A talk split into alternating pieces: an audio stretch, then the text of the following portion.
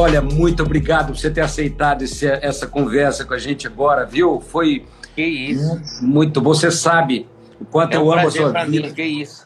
e, e o quanto eu te respeito como homem de Deus que tem sido levantado. Você, eu creio que, sem dúvida, é uma das maiores referências né, de- dessa geração na nossa nação e no mundo, por que não dizer isso, né, Theo? Que eu estou muito Ah, feliz. pastor, obrigado pela tua generosidade nas palavras aí. Que isso, cara.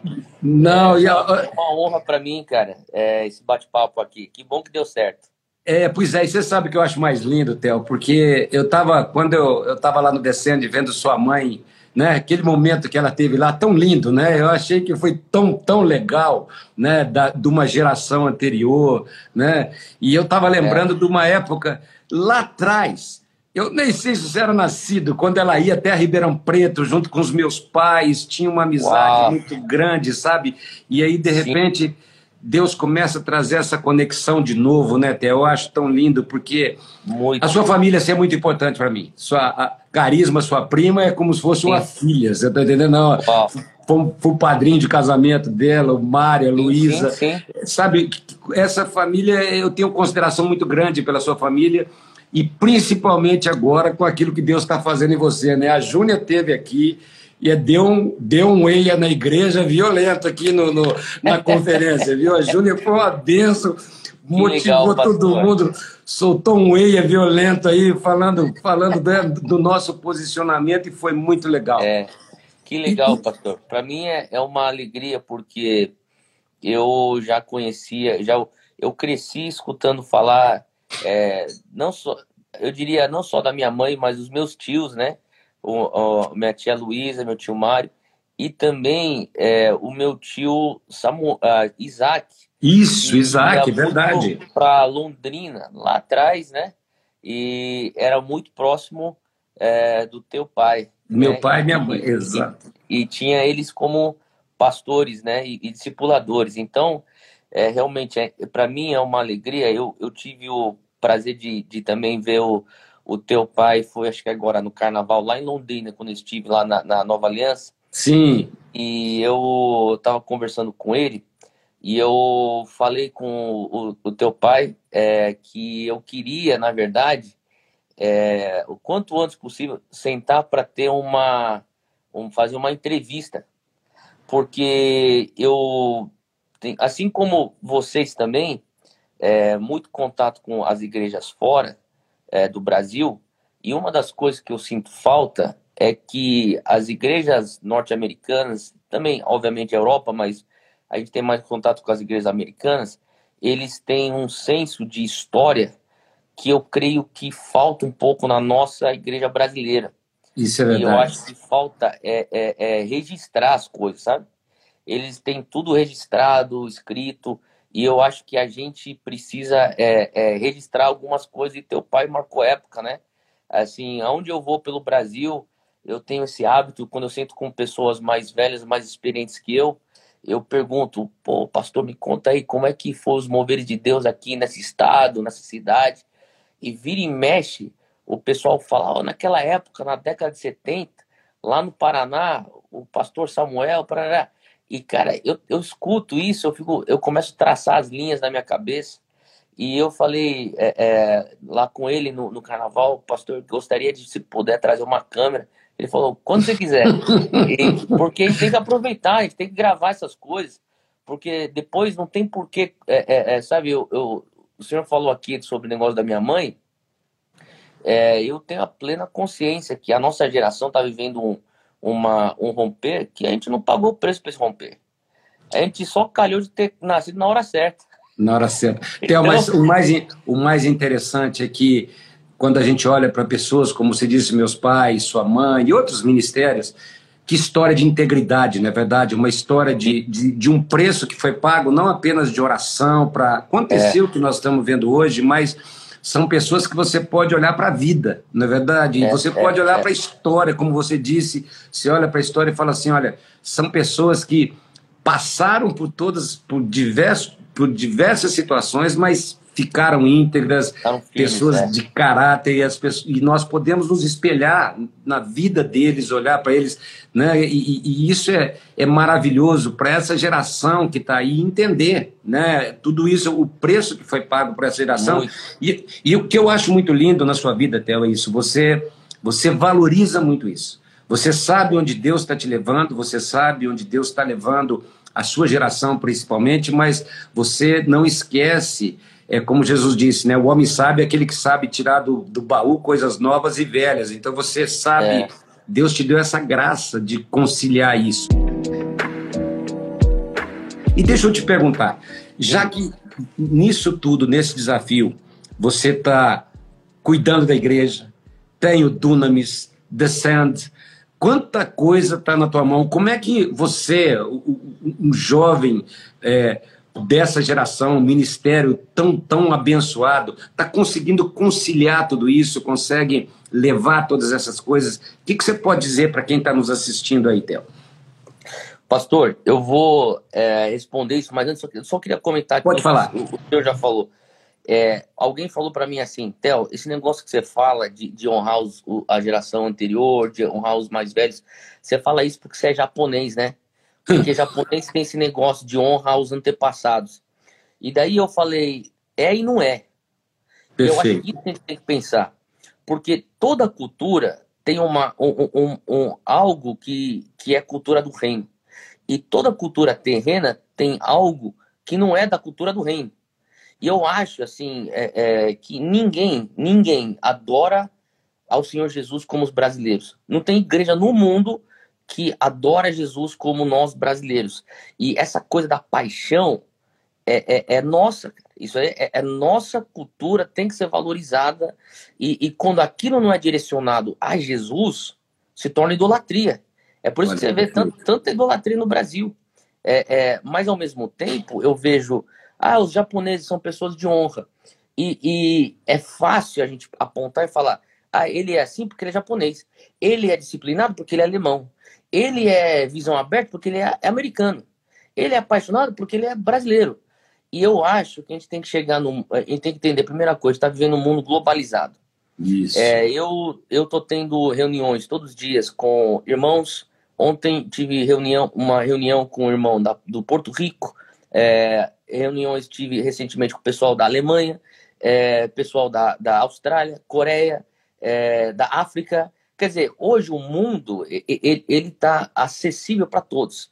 É, eu vou terminar mais... com você agora e já ter uma reunião por Zoom com Baton Rouge lá, o Jonathan Stott, que marcou a reunião. É, é, é, acho que as coisas estão muito conectadas hoje, não é verdade? Muito Theo? conectadas. E tem que aproveitar esse tempo para gente começar a tirar essas desculpas de falar, ah, é coisa de brasileiro, coisa de americano, coisa de, de argentino. Não, Isso. não, é, é do reino a gente tem que implementar na igreja. Se é do reino, a gente implementa. Se não é do reino, a gente tem que tirar. Ah, mas é porque eu sou brasileiro. Mas desculpa, antes de ser, ser brasileiro, você é cidadão do reino e, e, e, a gente tem que dar prioridade para aquilo que é do reino. E eu penso, é, é, por isso que a gente tem que honrar. E respondendo a, a, a tua pergunta, é assim, eu vejo, é, pastor, a Bíblia, né, ela, é, ela não falha, né? Ela fala sobre um princípio sobre o pouco fosse fiel, sobre o muito, sobre muito eu te colocarei. Sim. Eu entendi na época do colégio que eu não era uma pessoa disciplinada, é, naturalmente. Minha mãe fez um bom trabalho para me lembrar isso. Então ela falava: você não é disciplinado, vai, você tem que se disciplinar.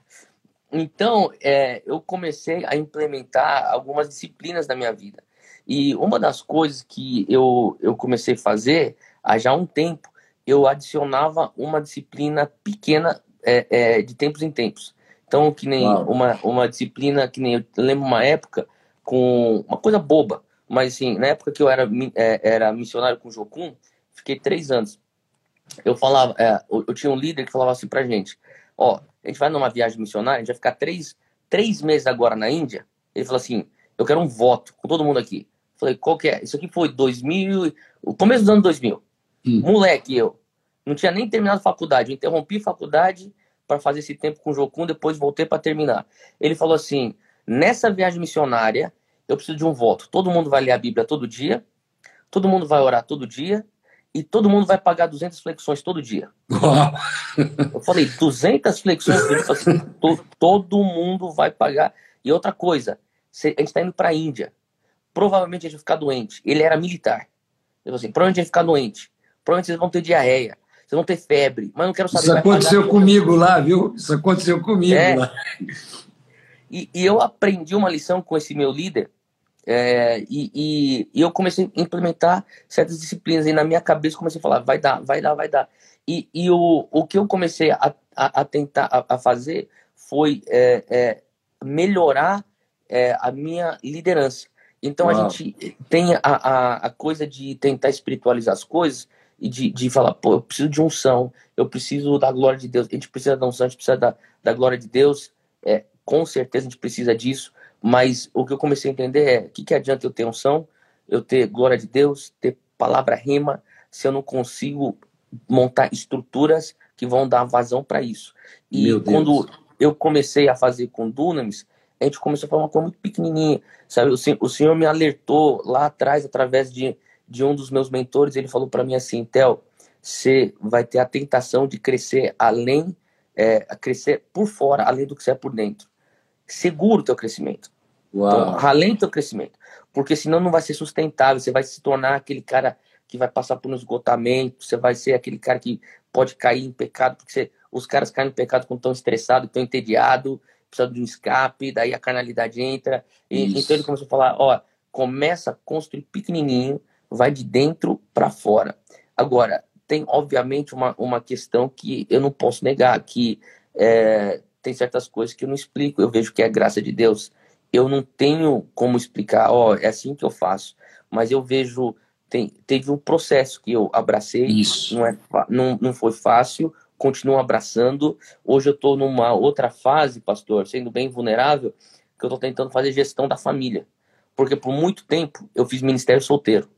Então, quando eu estava fazendo ministério solteiro, eu falava, é, é, eu vou ter que me disciplinar, é, eu estou me controlando. Aí, aí você não consegue é, controlar a outra pessoa. E, e, às vezes não é nem para você controlar a outra pessoa. É. Mas é, é, vezes, como que eu faço isso? Inclusive, outro dia eu estava conversando até com outros pastores. Fala, cara, vocês têm ministérios grandes, você tem família, você tem casamento, eu vejo que teu casamento é saudável, os filhos estão servindo a Jesus. Como que você fez isso? Porque eu sei como tocar um ministério solteiro.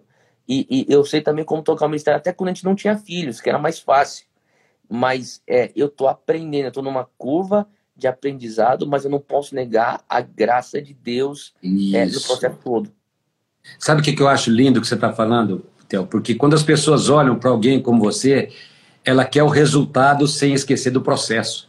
Elas querem, elas querem, ah, eu quero chegar lá, esquecendo que para a pessoa chegar no topo de uma escada, ela tem que subir degrau por degrau. E se ela tentar muitas vezes pular lá em cima, ela já ela despenca, né? É por isso que muita gente, por não entender esse processo, acaba muitos nessa geração, porque há um ímpeto, há, há toda uma vontade e, e que lindo.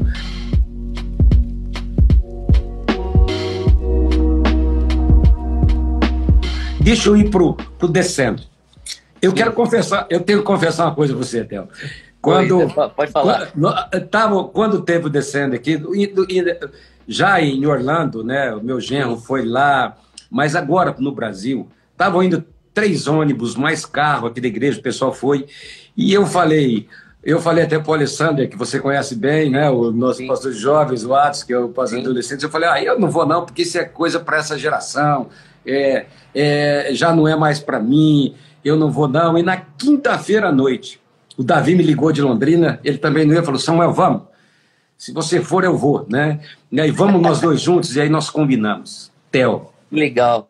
Eu tenho que te dizer, foi a melhor coisa que eu fiz na minha vida. Eu nunca vi algo antes. A gente tinha participado de um movimento, você sabe disso, lá atrás, na Coreia, o AD2000, foi, foi, nós vimos um estádio lotado, é, 40 mil jovens sendo enviados, mas o que aconteceu ali, Theo? Que, que, oh. que presença de Deus ali né, no, no, nos estádios, que, que mover de Deus, que eu, eu Cada dia que passava, eu ficava chorando, eu ficava na presença de Deus, é impressionante.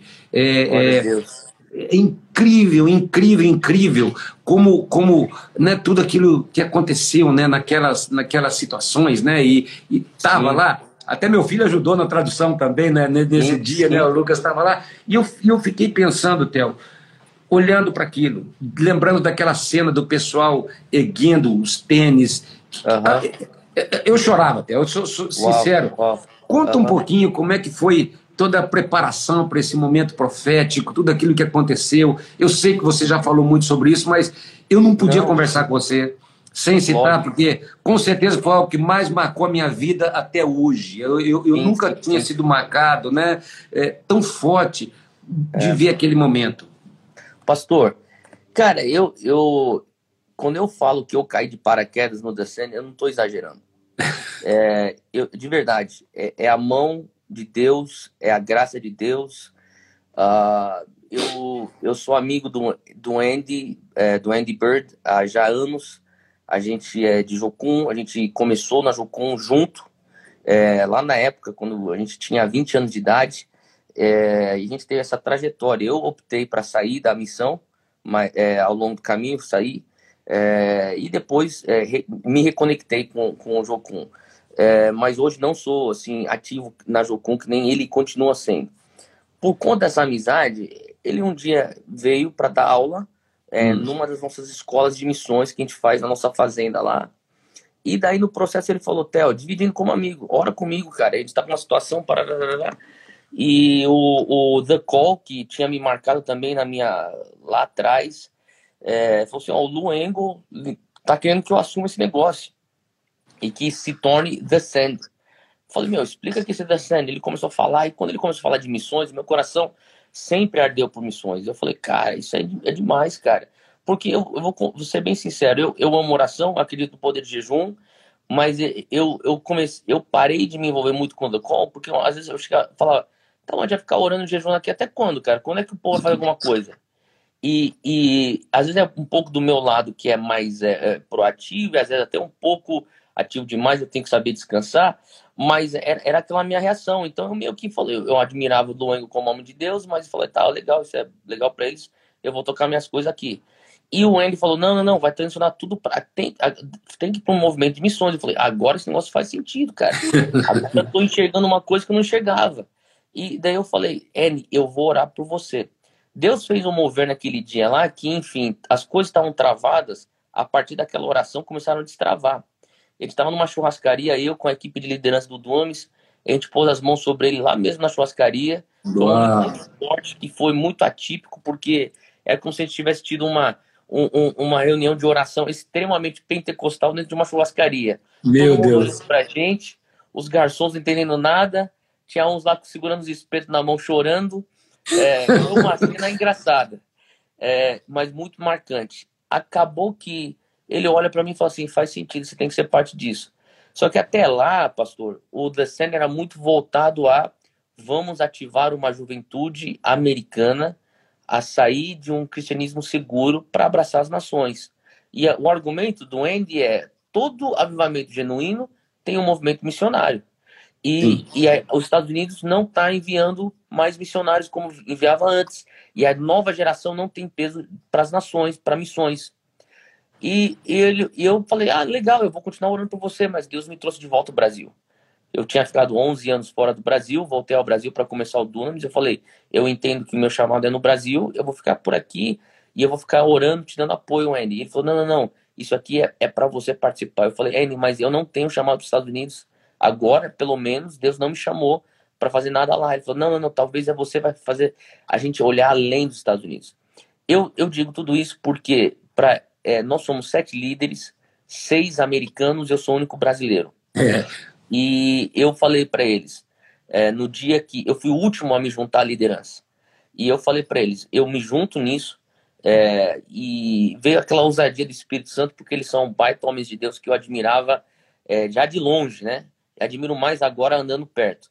Mas eu falava já para eles, eu só entro nisso se vocês falarem para mim que vocês têm um compromisso em fazer isso multicultural, multirracial e que nós vamos também é, é, dar e dar espaço para mulheres é, no, no, no, palco. Senão eu não, eu não, quero nada com isso. porque eu não acredito mais no mover é, onde é o homem branco norte-americano liderando o mundo.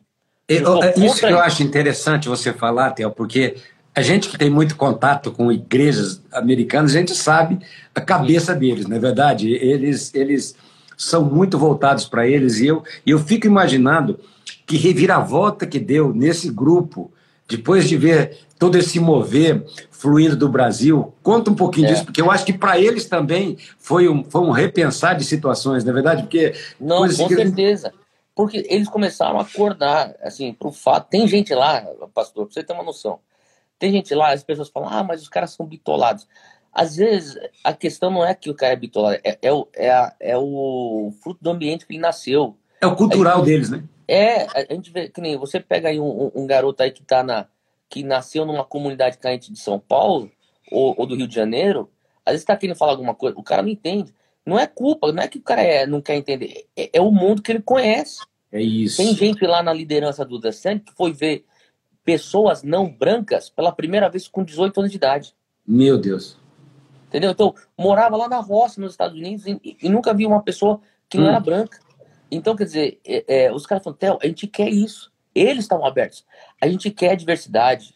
A gente quer entender, a gente quer se abrir para ser liderado por pessoas que não se, não se aparentam com a gente.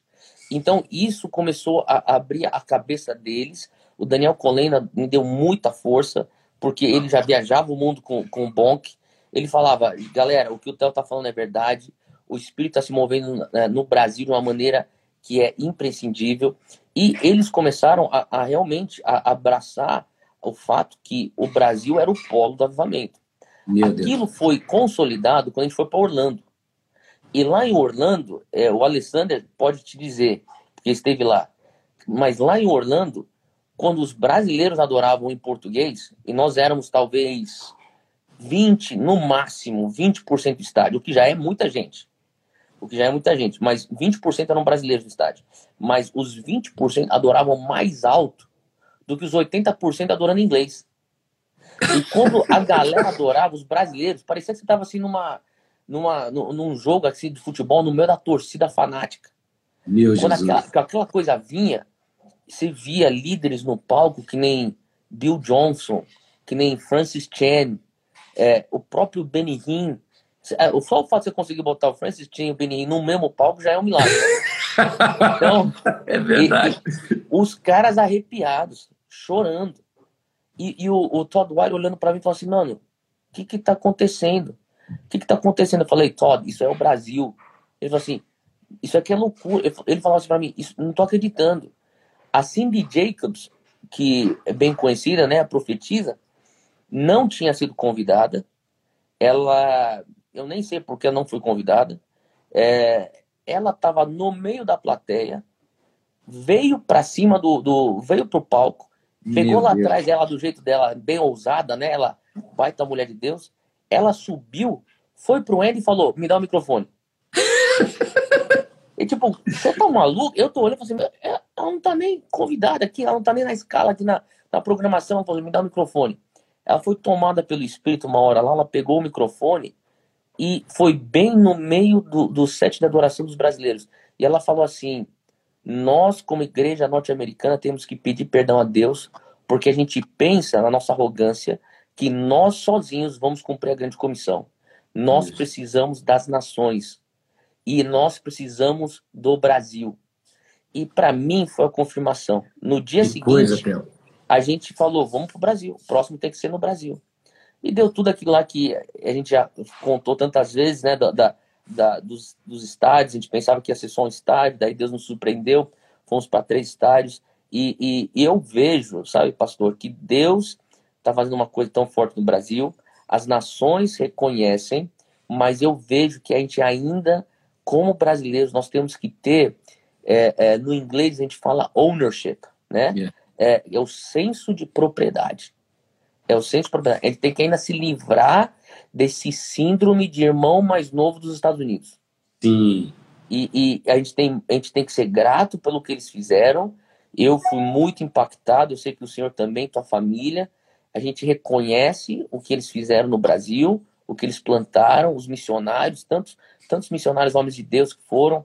a minha família em particular, com o pastor Jack Schisler, que, é, que também vocês conhecem. Sim, sem dúvida e, alguma. E, e, foi um homem que marcou Zion, a nossa igreja, marcou a minha vida, a minha mãe. A gente tem tantos, isso é um de muitos. Só que eu creio que chega uma, um, um, momento que a nossa igreja brasileira precisa entender que é, é, é o bastão está na nossa mão. Não Amém. desconsidero o que eles já fizeram ou que outros estão fazendo, mas a gente precisa, às vezes, às vezes é muito confortável essa posição de ser o irmãozinho é, mais novo, que sempre tem um irmão mais velho que a hora que o negócio aperta, ele vem para resgatar a gente. Então, é, é, eu vejo isso. Que benção, Theo. E, e, e, deixa eu. E agora? Depois de você ver tudo aquilo que aconteceu, que foi. É, eu, eu, eu não tenho dúvida que para eles também foi um marco mundial. É, nunca aconteceu um movimento desse, nunca aconteceu Com na história foi. da igreja, nunca aconteceu três estádios ao mesmo tempo.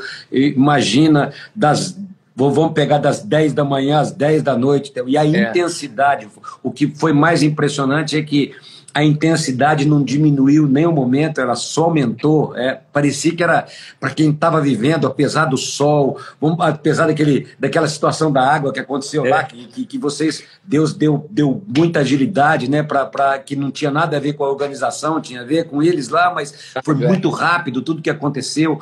É, é, a gente vendo tudo isso, como é que você fica agora, Theo? Fala como você, como o líder desse movimento aqui, aqui para nós brasileiros, né, que está ali 54 dias depois, o descende nas casas. Essa geração toda parada dentro de casa, mas que, como é que você está vendo que Deus pode usar esse momento na vida dessa geração que estava lá e o que você vê que pode acontecer a partir disso, né? Porque ali, ali houve o envio, houve aquela. E de repente, 54 dias depois, estamos todo mundo parado é. dentro de casa, cultos online. Eu, eu né? vejo, eu vejo assim, eu vejo a mão de Deus nisso. Obviamente, eu não acredito que, que Jesus, o Senhor Deus, enviou o corona para cá. É, tem pessoas que falam, é o julgamento de Deus, eu não, eu não vejo dessa maneira. É, mas eu vejo que nem aquele texto que diz quando José ele é revelado perante seus irmãos no Egito, ele fala aquilo que vocês intentaram para mal, Deus transformou para o bem. É. Eu vejo que Deus é um expert, um especialista em transformar situações que nem essas para um, um bem. É, eu, eu uma, um, um, texto que me que tem me trazido um pouco de clareza na situação toda, porque com certeza a gente fez essa pergunta. Eu falo, Deus, o que está acontecendo? É, o primeiro caso de coronavírus é, no Albert Einstein, no Brasil, lá no Albert Einstein sendo tratado, sendo que o Albert Einstein é a 300 metros da porta do estádio do Morumbi. Hum. E eu fico pensando, cara, isso aqui não é coincidência. Tem alguma coisa acontecendo.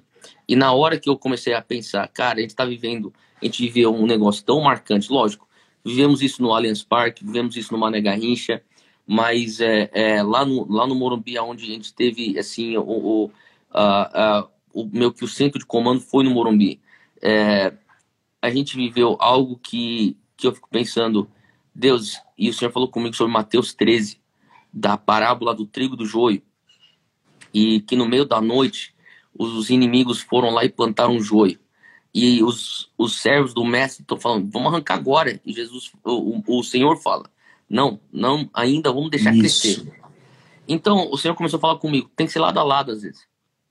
É do meu, é da minha permissão soberana. Às vezes tem que ser o, o joio de um lado e a 300 metros o trigo.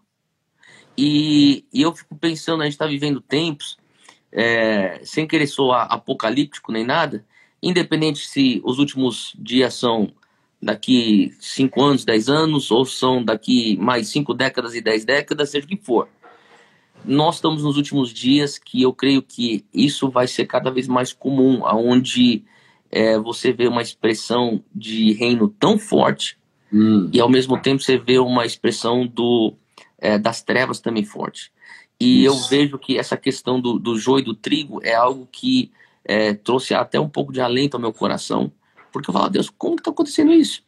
E, e, e, eu creio que, sabe, o Senhor também está. Algo que mexeu muito com a gente foi essa profecia que é bíblica, que o coração dos pais se voltariam para os filhos hum. e os corações dos filhos se voltarão para os pais. E a Heidi Baker falou algo na, na, no The Sand que me marcou. Talvez a frase que mais me marcou no dia. Ela falou: Deus vai enviar os brasileiros para as nações. Hum. Deus vai enviá-los, mas não como órfãos, vai enviá-los como filhos. Meu Deus. E eu fico me perguntando se não foi, se não é uma estratégia que Deus nesse caos está aproveitando para usar é, para botar os filhos e os pais na mesma casa. Uau. E falando assim, geração que está dizendo sim ao envio, se resolvam aqui antes de, de sair para as nações. Que palavra, Resol, Resolva a tua base antes. Aproveita e reconcilia as coisas que têm que ser reconciliadas antes de você sair para as nações, porque quando você sair para as nações, talvez o dia que você voltar para casa, teu pai não está mais aqui. Uau. Porque é, é, a vida, né? Assim, é, é, eu que, que, amo missões, vocês também que conhecem tanto sobre missões e foram impactados por missionários, às vezes você vê, eu vejo assim, eu citei aqui a vida do pastor Jack Schisler, mas assim, uma vida dedicada à América Latina, né? E, e, e quando Deus te chama para um lugar, a gente sente muito forte, sim, essa questão do, do, do, do Senhor enviando brasileiros para a janela 1040, para o mundo árabe, para o mundo é, muçulmano, para o mundo hindu, para o mundo budista. São lugares onde, só naquela região do mundo, é, 3,2 bilhões de pessoas ainda nunca ouviram falar o nome de Jesus. E, e a gente começa a falar, pô, a, a pessoa vai com 20 anos. Então imagina aí um, um, um, cenário que eu creio que eu creio que foi muito comum lá. Um, um, rapaz uma menina lá de 23, 24 anos de idade, namorando, noivos, sentindo chamado. Vamos casar e vamos embora. Hum. O que, que vai acontecer? Você vai, você vai para um lugar onde você vai constituir família, você vai ter filhos. Quando você voltar ao Brasil um dia lá na frente, você não volta com. Você, você não é a mesma pessoa. Isso. Você não volta para o mesmo Brasil. É, é, você não volta para o mesmo mundo. E, e, então, quer dizer, são momentos que eu fico pensando, a, a galera tem que entender, é hora de rever base, é hora de acertar o que tem que ser acertado, às vezes aquele, aquele atrito que você teve com o pastor que não entendeu o teu chamado, mas não teve a atitude correta, vai lá e se acerta. É, às vezes é, é, aquele, aquele irmão que te ofendeu no início, no teu zelo, você falou coisa atravessar, vai lá e se acerta. É o pai que nunca entendeu porque você não se tornou engenheiro, mas quis fazer seminário teológico, vai hum. lá e se hum. acerta. É, é momento de, de, de, fazer a limpa, sabe? Então eu creio que é, o Senhor, que nem eu digo, Deus, eu não creio que Deus enviou o coronavírus para castigar a gente. Tem alguns que pensam isso, eu não acredito nisso, mas eu acredito que Deus está aproveitando para nos ensinar. Eu acredito que Deus está nos dando um momento de, de é, é, um sábado obrigatório, porque a gente pensa, eu sei que eu, eu sofro disso, eu, eu às vezes eu tenho que me parar, é, ou às vezes pessoas me param, porque eu penso que eu vou salvar o mundo, eu tenho que entender que eu preciso às vezes descansar, é sábado, e o sábado é, é a lembrança que, que Deus é que faz, e a minha vacina contra a autossuficiência. Então, eu acho que às vezes a gente está aqui limpo, vamos, vamos, vamos, vamos. E Deus fala, agora descansa um Isso. pouquinho, você tem que entender que, que é sábado, você tem que achar um ritmo sustentável, você vai ter que rever suas raízes, sua estrutura, acerta o que está pendente, e daqui a pouco a porta da arca vai abrir, daí você vai. Então, Aleluia. é o que me traz é, é, essa luz no final do túnel, é o que me, me, me faz é, é enxergar de uma maneira é, é, reden com, com, redenção nesse cenário todo. É isso, isso. Eu, é o que me faz não pensar que tudo que a gente fez foi em vão, que não foi em vão. Uau, e, isso. e eu creio nisso. Que é um tempo de preparação. Você estava falando, você estava falando do Jack Schisler eu nunca me esqueço, Theo. Eu acho que eu tinha uns 16, 17 anos e eu estava num acampamento de jovens. E um pastor estava dormindo, ele estava pregando e, e eu estava numa fila com uns 10 jovens e nós começamos a rir daquele pastor. E ele pregando, nós começamos a rir. E quando acabou, ele não chamou os outros 10, ele me chamou. Você conhecia bem o Jack Schisler e ele falou: Deixa eu te falar uma coisa. Mas aí, bravo. Um dia você vai ser pastor. Falou bem assim, meteu o dedo na minha cara falou: e você vai ver o que é bom quando você estiver pregando e ter um moleque igual você ficar rindo na cara da gente. Eu nunca me esqueço dessa lição. É, é. Como, Mas como é bom a gente ouvir essa geração de pais, como é bom ter essa conexão, né? Que são pessoas que podem falar na nossa vida, e, e eu creio que isso que você falou sobre ficar em casa para ter um conserto, porque não, não vai ser enviada uma geração de órfãos, nem de filhos que abandonaram a sua história ou abandonaram a sua casa, mas que filhos que, conectados com as suas casas, são enviados. É maravilhoso. Que, que, é. Olha, eu, eu, concordo plenamente, eu acho que, que é, esse, é esse caminho mesmo. E agora, Theo, assim, você está em contato com o pessoal. Eu vi essa semana, você entrevistou aquele pastor que foi pro telhado, todo mundo no estacionamento com o carro. O que você tem visto de legal também que a igreja tem feito e que você acha que como igreja, nós podemos aproveitar esse momento de reclusão, mas de conexão também e daquilo que está acontecendo. Pastor, eu sinto que tempos de crise é tempo de inovação. E eu creio que é o momento para a gente é, é, analisar certas coisas. Eu estava falando até com um amigo meu ontem à noite. Eu falava assim: quem sabe a gente é, Deus permite isso que está acontecendo para a gente é, perceber que culto não é o fim, sempre foi para ser o meio. Hum. não que o culto seja errado, mas será isso. que a gente em algum momento não fez do culto o fim? O fim. E a igreja está fora do prédio agora. É. Na verdade, o prédio está fechado, a igreja não consegue voltar para dentro do prédio. E é meio que, sabe aquela impressão que eu tenho de. Eu tenho um filho de 4 anos de idade aquela quando eu era menino também, idade dele, tentando aprender a nadar, chega uma hora que a, a, a, professora já fala assim, não, tira a pranchinha aqui, ó, se taca aí no, no, no, na, no fundo e, e, começa. Eu vejo que é mais ou menos isso, assim, é, sabe como se, se a gente estivesse sendo jogado para águas profundas que a gente vai ter que nadar. Hum, ou você nada ou você afoga, cara. É. E eu vejo que a gente está vivendo esse momento, cara, como igreja. Ou a gente vai ser igreja, ou o que, que a gente está fazendo de domingo lá? É um evento social é, é, que, que, é, que é, tem uma, um alto padrão moral? Será que é só isso que é o hum. culto de domingo? É, eu, eu acho que é mais. Eu acho que é, é o momento para a gente é, ser capacitado para ser enviado para ser igreja de segunda a sexta na, na sociedade. Então, eu penso que o Senhor está é, aproveitando para a gente realmente viver a igreja fora da igreja. Com isso, a gente tem que olhar as ferramentas. Eu falo para a galera, alguém falou comigo recentemente sobre essas, esses festivais de lives que estão acontecendo, né?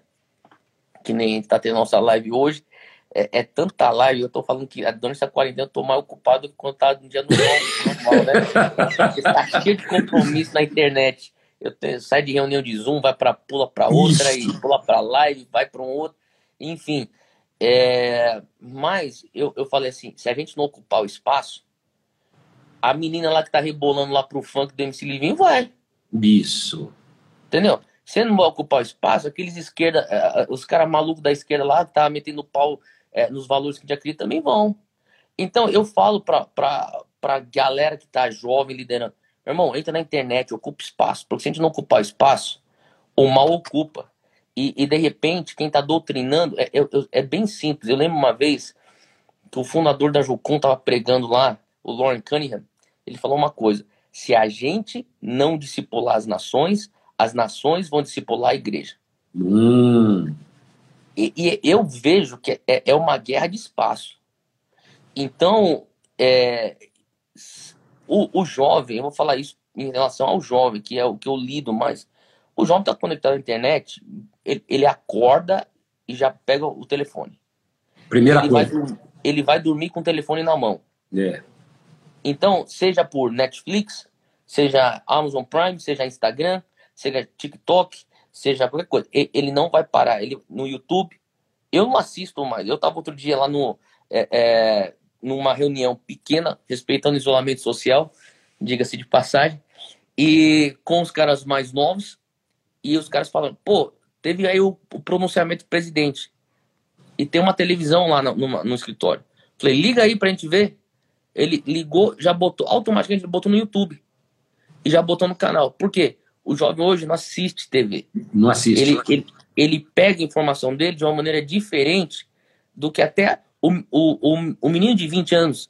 Ele já não se importa que nem eu que tô ainda nas casas dos 30.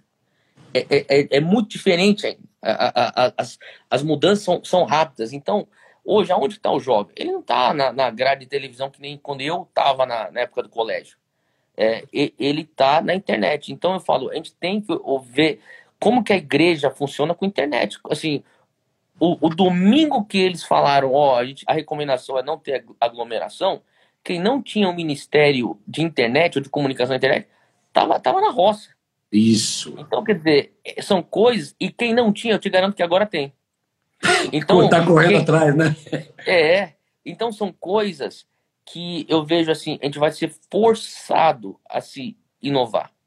A gente vai ser forçado a, a, a, prever a curva. Então, eu, eu vejo assim, por exemplo, eu comecei a ver o potencial que a nossa igreja tinha em relação à igreja online. Pra gente era tipo, vamos focar tanto na experiência presencial, e eu, e eu não sou contra, eu acho que a gente tem que continuar focando nisso, porque tem certas coisas que nada, nada vai substituir o tete a tete. Isso. Né? Mas ao mesmo tempo, se você consegue fazer o tete a tete, por que não abrir um outro leque de alcance? E aquele outro leque de alcance, na minha cabeça, você, assim, como eu, como líder de igreja, era periférico. Hoje eu não tenho opção, eu tenho que fazer isso aqui central na minha visão. Isso. E quando eu sair, eu vou fazer ao máximo para manter isso no central. Porque Perfeito. os testemunhos que estão chegando de pessoas sendo alcançadas por aquilo que a gente está fazendo pela internet, as curas, as salvações, as reconciliações, a é. libertação, o que está acontecendo. Eu falei, por que a gente não fez isso antes? Então, eu vejo que vai forçar a gente a inovar. Eu vejo que, por exemplo, uma coisa, eu termino com isso aqui, é, é o, o fato de eu falar, tem algumas reuniões que eu não penso que são necessárias nós estarmos na, no mesmo espaço.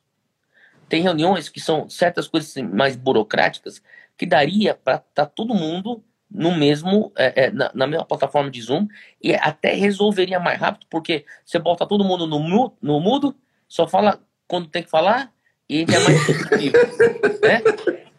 E, e, daí eu fiquei pensando, para quem é de São Paulo, eu tenho gente que para uma reunião que eu quero fazer de operação, tem que dirigir uma hora. Isso é uma hora longe dos filhos, longe da família.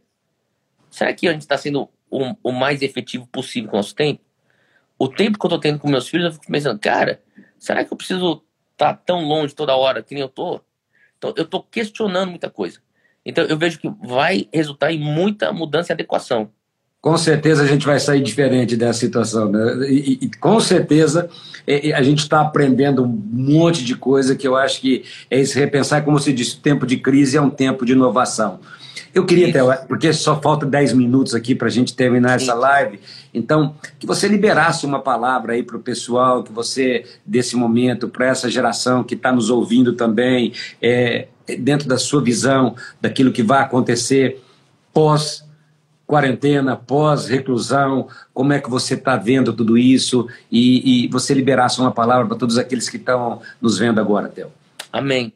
Pai, eu quero te agradecer pelo pastor Samuel, te agradecer, Senhor Deus, por Amém, tudo Jesus. que é, ele e sua família representam a Igreja do Brasil. Peço a tua bênção, Senhor Deus, sobre a nossa nação nesse momento. Eu peço agora, Pai, que o Senhor venha estar é, abençoando e fortalecendo o corpo de Cristo. Eu imagino que tem líderes que estão nos assistindo hoje, pastores que estão nos assistindo. Eu quero declarar sobre a tua vida, pastor, pastora que está nos assistindo agora, um renovo do Espírito Santo, Amém. um renovo de Deus. Eu declaro sobre a tua vida uma esperança nova, um vigor novo agora, em nome de Jesus. Sim, Jesus. E eu senti muito forte agora no Espírito que até algum, alguns pastores, talvez perdidos, falando: o que, que eu falo para esse povo nesse momento? E eu sinto o Senhor lembrando, trazendo na memória aquele texto onde Jesus fala: quando vocês estiverem perante aquelas pessoas, só abre a boca e eu vou pôr as palavras na tua boca. Sim, Jesus. E eu declaro sobre a tua vida que não vai ter falta de palavra rema, que quando você abrir a boca perante o povo, é as palavras de Deus que vão estar preenchendo suas palavras. Sim, sim, e que a tua voz vai simplesmente ser um veículo do rema de Deus, da vida de Deus, tocando pessoas. Pai, eu quero clamar agora em nome de Jesus por pela Igreja de Cristo no Brasil, que o Senhor venha estar é, fortalecendo a, a, Igreja Amém, de Jesus. Jesus. Enquanto nós saímos dessa, dessa pandemia nós venhamos sair mais fortes, que nós venhamos sair uma família mais unida, assim como Noé oh, sai daquela arca, uma família Sim, unida, e a primeira coisa que ele faz é ele batiza a terra com sangue, com aquele derramamento. Pai, que nós venhamos estar batizando pessoas com sangue de Jesus, oh, sacrifício perfeito. Eu oro, Pai, que haja a maior colheita da história da igreja brasileira, logo oh, depois pai. da pandemia. Pai, eu creio que isso é possível, Pai, que nós vamos ter os nossos cultos, os cultos mais cheios depois Amém. dessa pandemia, eu, eh, que nossos altares vão estar lotados depois dessa pandemia, que haverá uma, o início da grande colheita acontecendo logo depois da pandemia. Pai, eu peço agora, em nome de Jesus, que mesmo nesses momentos de isolamento, o Senhor fale com pessoas, pessoas que Sim, estão numa busca, pessoas que estão atrás de significado daquilo que é eterno. Fala com eles agora e usa, Pai, pai para honra e glória do teu nome, para sermos instrumentos para realmente impactarmos, levarmos a mensagem de Jesus para essas pessoas. É o que eu oro e peço. Muito obrigado por esse tempo. É, Toca-nos ainda, Pai, nesses momentos ainda que, que nós temos ainda dessa reclusão. Consolida em, em nome nós de Jesus, tudo que tem que ser consolidado. Confirma em nós o que tem que ser confirmado. E muito obrigado, Senhor, pela tua graça. Em nome de Jesus. Em Amém. nome de Jesus. Amém. Amém. Theo, não tenho palavras para te agradecer, né? Tem, você falou dos pastores, tem, tem, muitos pastores do MFI que estão conectados aí. Você sabe que hoje eu sou Glória presidente do MFI aqui no Brasil, né? Então, essa, e é uma, um relacionamento ministerial, não é uma denominação, é só é um relacionamento mesmo. E o pessoal que está nos ouvindo aí, eu tenho certeza que foi abençoado. E a você, a Júnia, sua família, que tem abençoado não só a nossa nação, mas as nações. Deus te chamou, Deus te marcou com um propósito, Theo, e eu sei que você sempre foi um homem que ativou o sobrenatural, você sempre foi um homem que, que, que creu nos dons, na ativação do profético, e eu sei que o Senhor vai te levar ainda a patamares muito mais altos, porque o seu coração está firmado no Senhor, então, que continua dessa forma, Theo, porque guardando esse seu coração do jeito que você tem guardado, o Senhor só vai te levar mais alto, porque nós precisamos muito, muito, muito. Você hoje é uma referência para todos nós, Theo. Obrigado. Graças a Deus. Por você ser quem você é, obrigado pela tua família. Foi muito bom conversar com você, tá bom? Isso, pastor. Obrigado pelo convite, obrigado por toda essa força que vocês têm nos dado. Obrigado aí por tudo que vocês têm feito pela nossa geração. Muito obrigado, pastor. Amém. Amém. Deus abençoe.